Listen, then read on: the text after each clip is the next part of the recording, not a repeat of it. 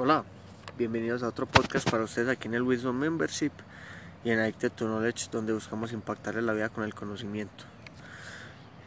hoy estamos en otra edición de Client Based Wisdom y vamos a hablar de un que creo que es bastante importante y que muchas veces nos puede servir muchísimo en la vida y que nos podemos preguntar como cómo estar en esos momentos cruciales de la vida, en los momentos en que porque ¿qué pasa en la vida? Las oportunidades llegan o los momentos cruciales llegan. Y como hemos visto con muchos mentores, si ustedes escuchan algunos mentores que hemos hablado últimamente, ellos hablan mucho de que las oportunidades muchas, muchas veces no se ven. Entonces se supone que uno debe estar preparado y ser bueno y ser alguien que va a sobresalir antes de que esos momentos lleguen. O sea, ser alguien sobresaliente antes de que las oportunidades lleguen, porque muchas veces las oportunidades no se ven, sino que aparecen y no esperan a nadie. El mejor es el que se lleva la oportunidad y listo. Pero a veces llegan las oportunidades y las oportunidades se ven. Y les voy a dar un ejemplo. Digamos, mañana tienen una negociación con alguien eh, muy importante o tienen una entrevista en una empresa en la que ustedes siempre se han soñado o tienen una salida con una persona que a ustedes les gusta mucho. Entonces, a veces sí es muy notable cuando, cuando esas oportunidades llegan. Y normalmente cuando uno ve que la oportunidad es muy grande y uno sabe que ya viene y es mañana, ¿qué empieza uno a sentir? Ansiedad, uno se empieza a llenar de emociones, deja de dormir, se quiere, quiere que todo salga perfecto, quiere planearlo, quiere que todo esté muy bien. Y la gente exitosa tiene algo que es muy parecido y muy constante entre todos. Entonces aquí quisiera pues como hablarles de de algunas cosas que hemos leído, que hemos aprendido mucho en Addicted to Knowledge. Y primero hablarles de lo contrario. Hay una cosa que, usa, que se usa mucho en la ingeniería y se llama la, la ingeniería inversa. La ingeniería inversa quiere decir que para uno descubrir qué es lo que debe hacer, también debe descubrir cómo no hacerlo. O, o pues como debe descubrir lo contrario de lo que está tratando de buscar, porque eso le da mucha más claridad. Entonces, eh, ¿cómo no actuar en los momentos cruciales? Dejar que las emociones nos controlen. Si hay algo en lo que yo he visto que, mueve mucho a la gente que no es exitosa y, y, que no mueve a los que son exitosos son las emociones. Es dejar que las emociones, que la rabia, que el miedo, que todas esas emociones los controlen y que en el momento ellos simplemente sean reactivos.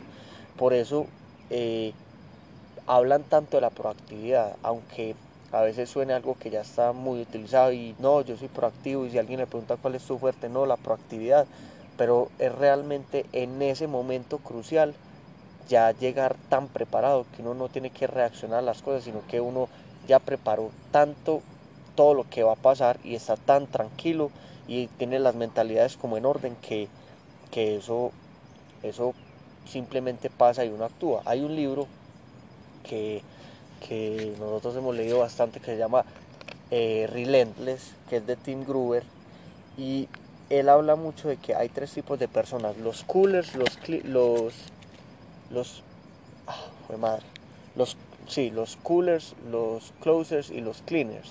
Entonces el bueno, los coolers son los que sí están ahí, llegan y hacen las cosas como tienen que ser y las hacen bien. Los closers son los que son buenos, pero pues tienen que haber practicado y todo eso. los cleaners son los que están tan preparados y llevan toda la vida preparándose y siempre se preparan. Son tan buenos que cuando llega el momento están tranquilos y simplemente hacen el trabajo que tienen que hacer y lo hacen mejor que todos y hacen que el equipo de trabajo sea mejor y llevan a la gente a un nivel mayor. Entonces la idea es que uno volverse un cleaner para estas, para estas reuniones y no dejar que las emociones y que los pensamientos y que me dijo esto, entonces qué le voy a decir y me cogió con una pregunta que no tenía ni idea, entonces me puse nervioso y eso pasa muchísimo, más que todo en las negociaciones. Aquí voy a hablar de las negociaciones bastante, pero realmente esto puede pasar en cualquier momento. O sea, estos momentos cruciales llegan en cualquier momento, pues uno, uno debe estar como con unas mentalidades para poder hacerlo de la mejor manera. Entonces, eh, ayer estaba leyendo un libro que se llama eh, Start with No o Empezar con el No y es de Jay Camp. E. Jim Camp. Entonces es un libro que habla mucho de las negociaciones y a mí me ha servido para muchas cosas, para los momentos en que estoy más nervioso y todo, pues yo que trabajo mucho en la parte comercial, pero también uno tiene momentos en los que, no sé, va a salir con alguien, está muy nervioso y tiene demasiadas dudas y no sabe qué hacer. Entonces este libro ayuda mucho. Y en una de las primeras partes él habla de la definición de una negociación. Porque digamos que cuando uno va a esas reuniones, cuando uno va a una entrevista y eso, o uno a qué va, uno va a llegar a un acuerdo con la otra persona. En una venta va a llegar a qué voy a hacer, por qué precio se va a pagar con una persona que uno va a salir, eh, van a salir y ella va a aceptar, ella va a, pues van a tener una próxima salida y todo el tema. Eh, entonces, él habla, ¿cuál es la definición de negociación? Y él dice que le encontró en el diccionario que la definición de negociación es un momento en el que se llega a un acuerdo con las dos partes teniendo la opción de decir que no, pues de quitarse, ¿cierto? Eso es una negociación. Una negociación es en la definición misma dice, cualquiera de las dos partes se puede quitar en cualquier momento. Muchas veces uno llega a una negociación, uno llega a una cita, uno llega a cualquier cosa esperando que todo pase y a lo que sea le va a decir que sí y ni siquiera es que uno lo piense conscientemente, pero uno ya se ilusionó tanto con, con que salgan bien las cosas que lo que pasa es que él también en esos primeros capítulos él dice, lo más importante de una negociación o lo, que más débil lo hace a uno es la necesidad. La necesidad es cuando uno dice, no, voy a cerrar este cliente, este cliente es de 20 millones, entonces mi comisión va a ser de tantos millones, entonces, eh, o, pues con esa plata voy a salir, con esa plata me voy a comprar estos tenis, entonces uno ya empieza a soñarse el cerrarlo y empieza a generar tantas expectativas que cuando llega la negociación llegas con la necesidad de cerrar y no simplemente con el deseo de cerrar, pues porque es, muy diferente uno necesitar cerrar algo a uno simplemente querer cerrarlo pero no necesitarlo.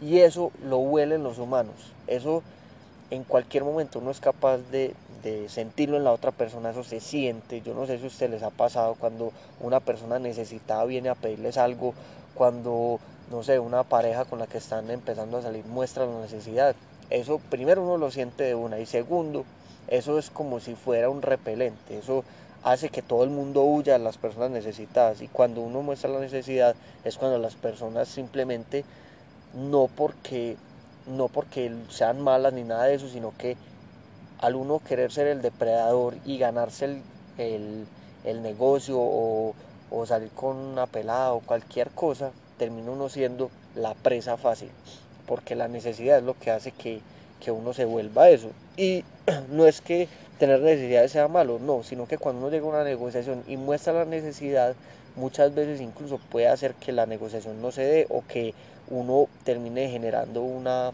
una como una negociación que no es del todo justa. Y para esto a mí me ha servido mucho una cosa que es como se llama el libro y es empezar con el no.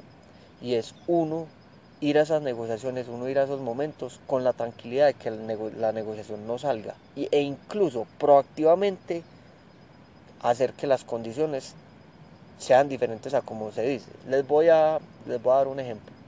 Uno va donde un cliente y muchas veces, mira, el contrato vale tanto y voy a hacer esto, esto, esto.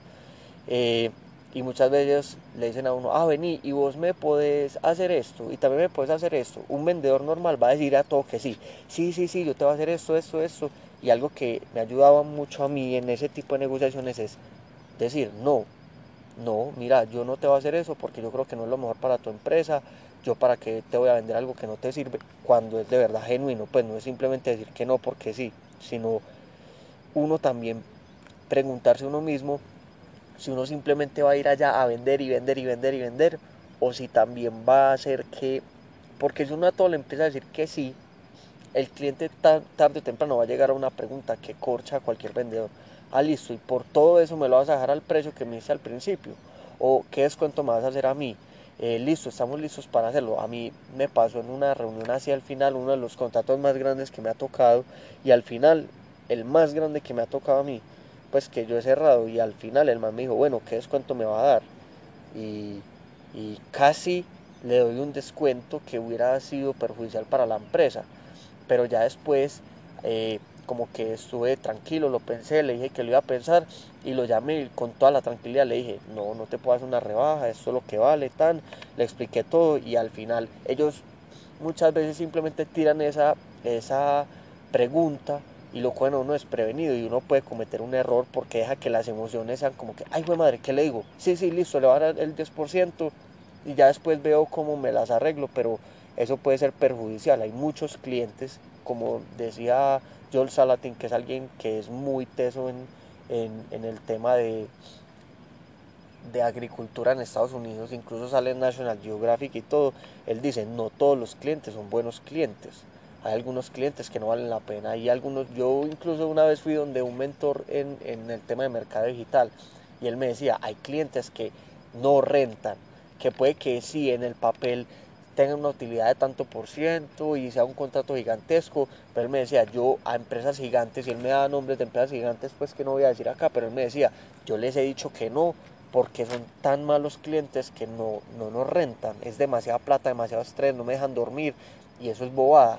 Y eso lo que demuestra es esa mentalidad de abundancia que tiene Joel Salatin y el mentor de mercado digital, que era uno de los más grandes de Medellín, es uno de los más grandes de Medellín y es lo que lo ha llevado allá y es esa mentalidad de abundancia, de hay mucha gente, hay muchos clientes, entonces yo no tengo necesidad de uno solo, de ese contrato que estoy haciendo, no, hay muchos y eso también lo hablan mucho en RSD, que es Real Social Dynamics, una gente que habla mucho sobre las relaciones. Es un canal de YouTube muy para hombres tratando de salir con mujeres, pero no realmente es porque eh, uno quiera buscar, no, es que le quiero cara a mil mujeres, sino que esa gente tiene unas mentalidades que le sirven a uno también en negociaciones, porque hay incluso un texto que, que es como eh, pues las salidas con las mujeres es iguales a ventas, a las ventas. Y y por eso también me gusta mucho ver a RSD Tyler, RSD Max. Y RSD Max habla mucho de la abundancia. Él dice,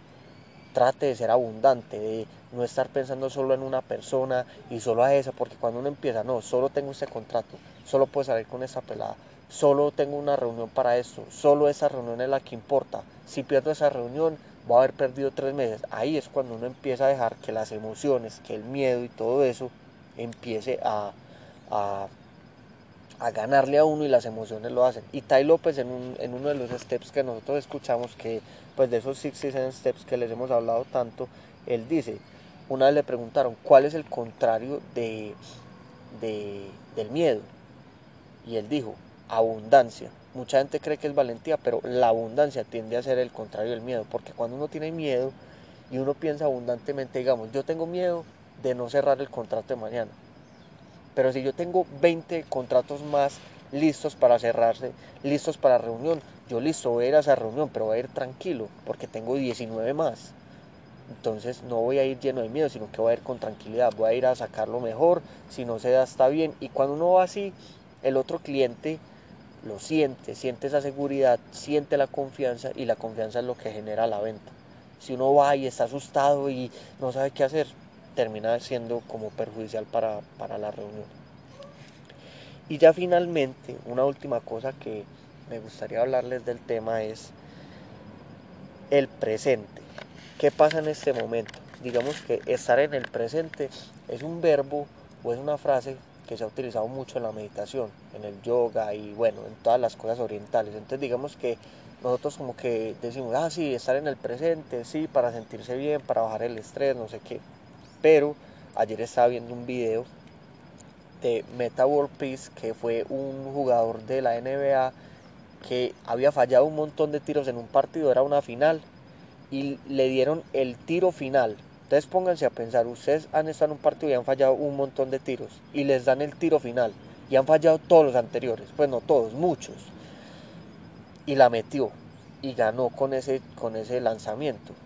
Entonces le preguntan, ¿usted cómo hizo? ¿Cómo hizo para que no lo afectara todo el tiempo? Y él dijo, vea, uno se mantiene normalmente, o el 90% de la gente se mantiene en unos estados. Jim Rohn me gusta mucho porque Jim Rohn dice algo que es, trate de encontrar qué hace el 90% de la gente pobre y no lo haga. Entonces, Meta World Peace es diciendo, listo, esto es lo que hace el 90% de la gente pobre, no quiere decir pobre en plata, sino pobre es que no logra lo que quiere, no es exitosa, no tiene la pareja que quiere, no está bien con la familia, no tiene el trabajo que quiere, todo eso. Y él dice, eso se debe a muchas cosas y como jugador de básquetbol a mí me enseñó mucho eso y es, uno se mantiene en cuatro estados o en, una combinación de esos. Entonces está pensando en algo positivo, en algo negativo, ¿cierto? Uno está pensando en algo positivo, en algo negativo. Algo que va a pasar en el futuro o algo que va a pasar en el pasado. Y nada de eso le va a ayudar a usted para el partido, para ese lanzamiento final, para esa negociación, para esa salida con esa mujer. O sea, entonces él dice, digamos que usted está pensando en algo positivo, ¿qué va a pasar mañana? No, es que mañana va a llegar un cheque de 60 mil dólares porque yo soy un jugador de básquetbol team y con ese cheque voy a hacer esto, esto, esto. Si yo estoy pensando en eso, en un partido, va a fallar el tiro. Eso no me va a ayudar a meter el tiro. Si yo estoy pensando en que algo del pasado negativo, digamos, ah, es que ayer terminé con mi novia, eso no me va a ayudar a estar en el presente y a ganar y a estar. Entonces él dice, uno tiene que estar siempre en la mitad, en no en el futuro, no en el pasado, no en no en lo positivo, no en lo negativo, porque él dice, uno puede estar en el presente, pero puede estar pensando en algo positivo, como por ejemplo, hey, vamos ganando por 10 puntos. ¿Cierto? Si yo empiezo a pensar en eso, me voy a desconcentrar y no voy a estar en el presente. Entonces le preguntan, sé cómo hace para estar en el presente. Y él dice, concentrándome en la respiración.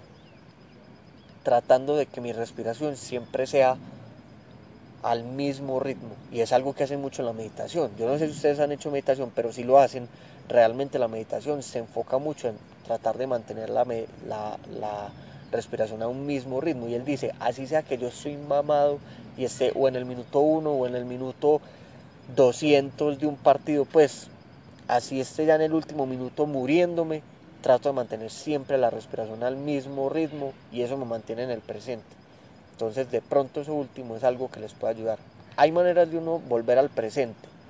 Esa es una que usa un basquetbolista que ganó un, un campeonato de la NBA de pronto les puede servir, pero si hay otras que ustedes encuentren, a mí me han dicho que poner, por ejemplo, la lengua entre los dientes y el paladar, ponerlo ahí en ese punto en donde se junta el paladar con, los dientes, a mí me ha servido a veces. Eh, no sé, meditar de manera diaria, eso ayuda. Eh, pero para ese momento en el que llega es la respiración. Entonces, bueno, estas son las diferentes cosas que les quería contar. Creo que les puede servir mucho.